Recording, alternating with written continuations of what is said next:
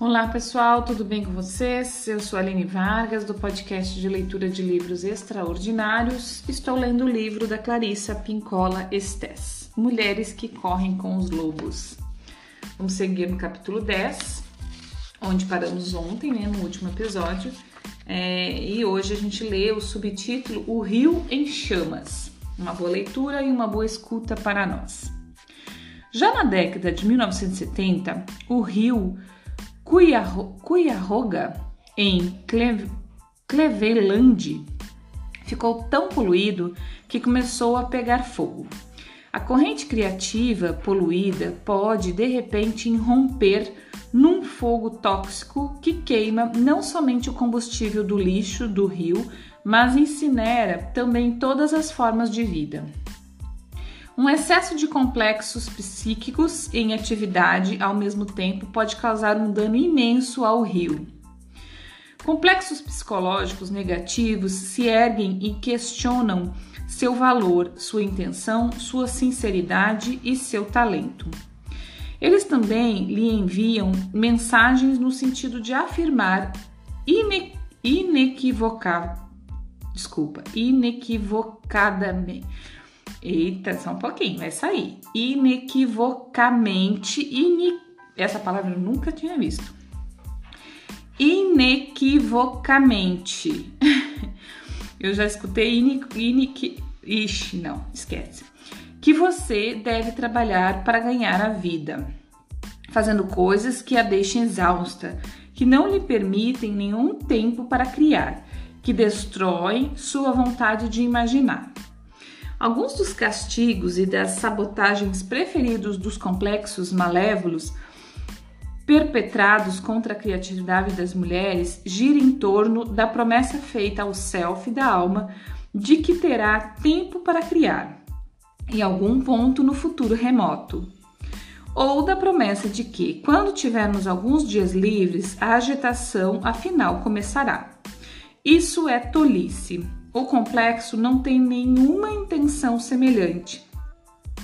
É apenas um meio de abafar o impulso criativo.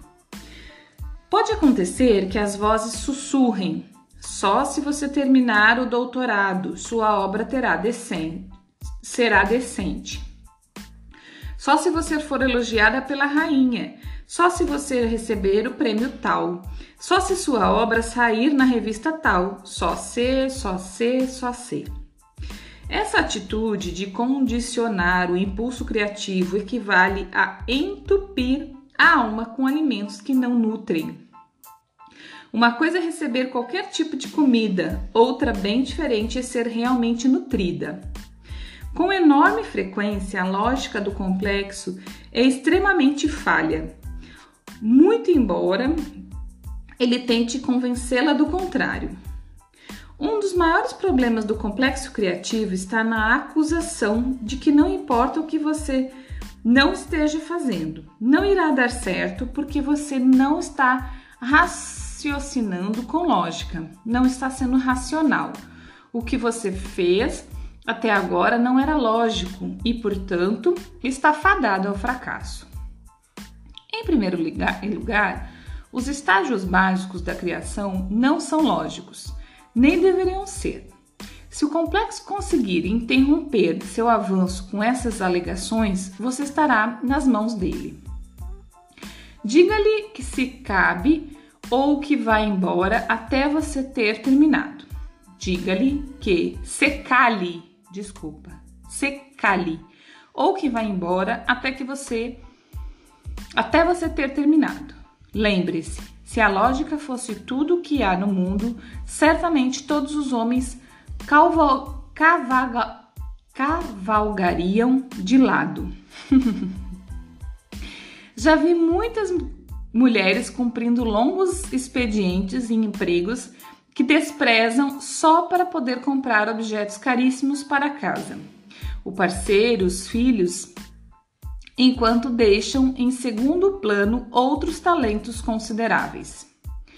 Já vi mulheres insistindo em limpar tudo dentro de casa antes de poder se sentar para escrever. E todas sabemos que há algo de curioso na limpeza doméstica. Ela nunca termina. Um jeito perfeito para, para paralisar uma mulher. A mulher precisa ter o cuidado de não permitir que o excesso de responsabilidade ou de respeitabilidade rompe o tempo necessário para seus êxtases, improvisos e repousos criativos. Ela deve simplesmente fincar o pé e dizer não a metade do que ela acredita ser seu dever. A arte não foi feita para ser criada somente em momentos roubados.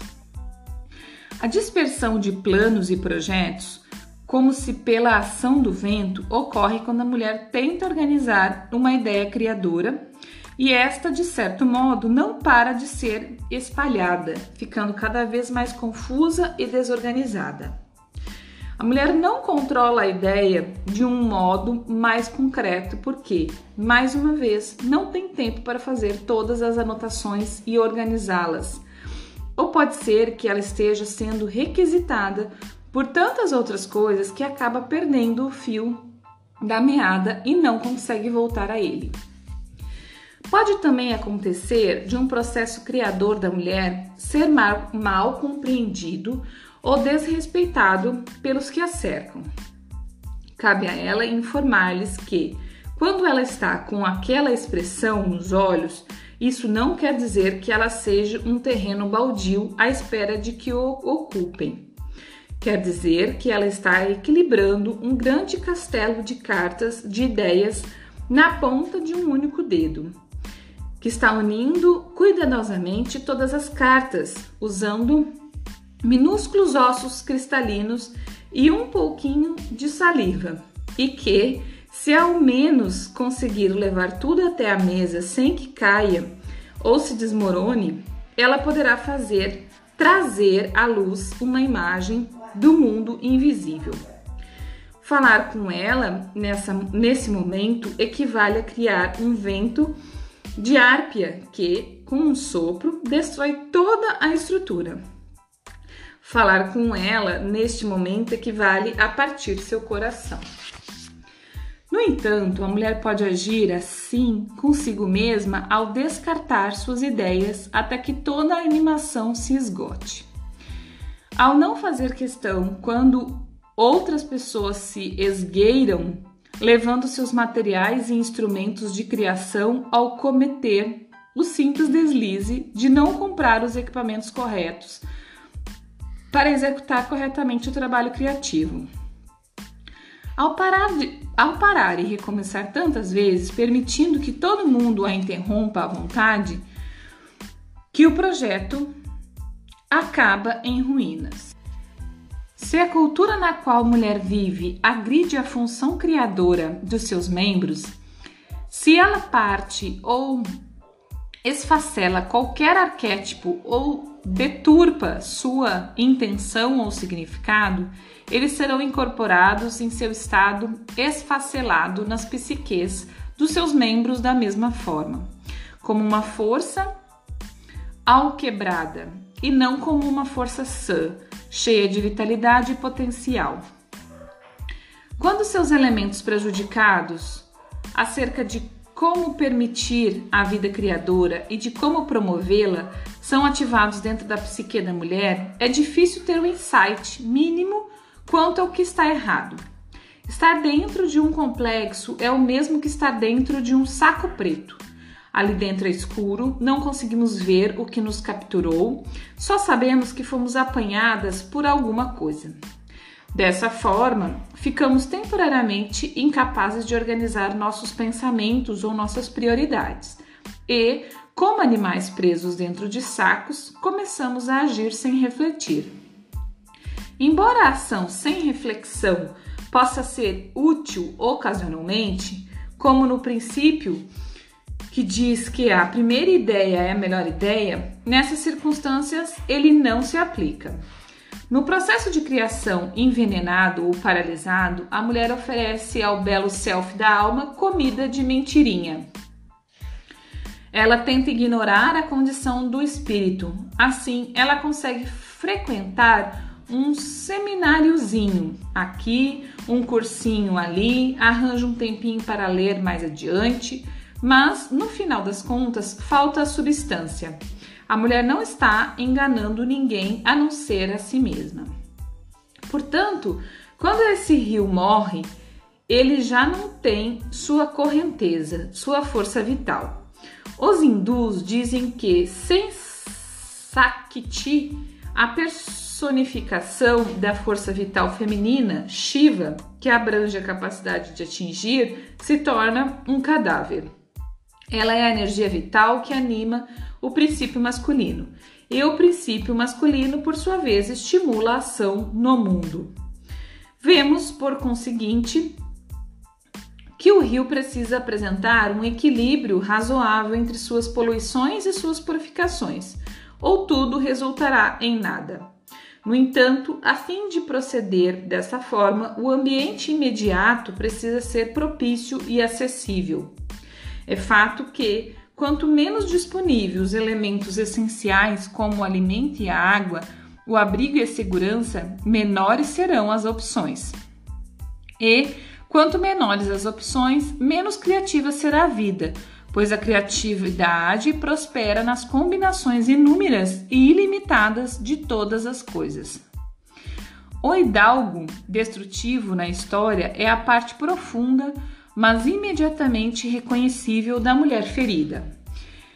Ele é o seu ânimos, o que faz com que ela se esforce não para criar. Muitas vezes ela não consegue sequer chegar a este ponto, mas sim para obter uma permissão inequívoca, um sólido sistema interno de apoio para que crie a vontade. Esperar-se que um ânimo saudável se envolva com o funcionamento do rio e é assim que deve ser. Ele é o auxílio que observa para ver se é preciso fazer algo.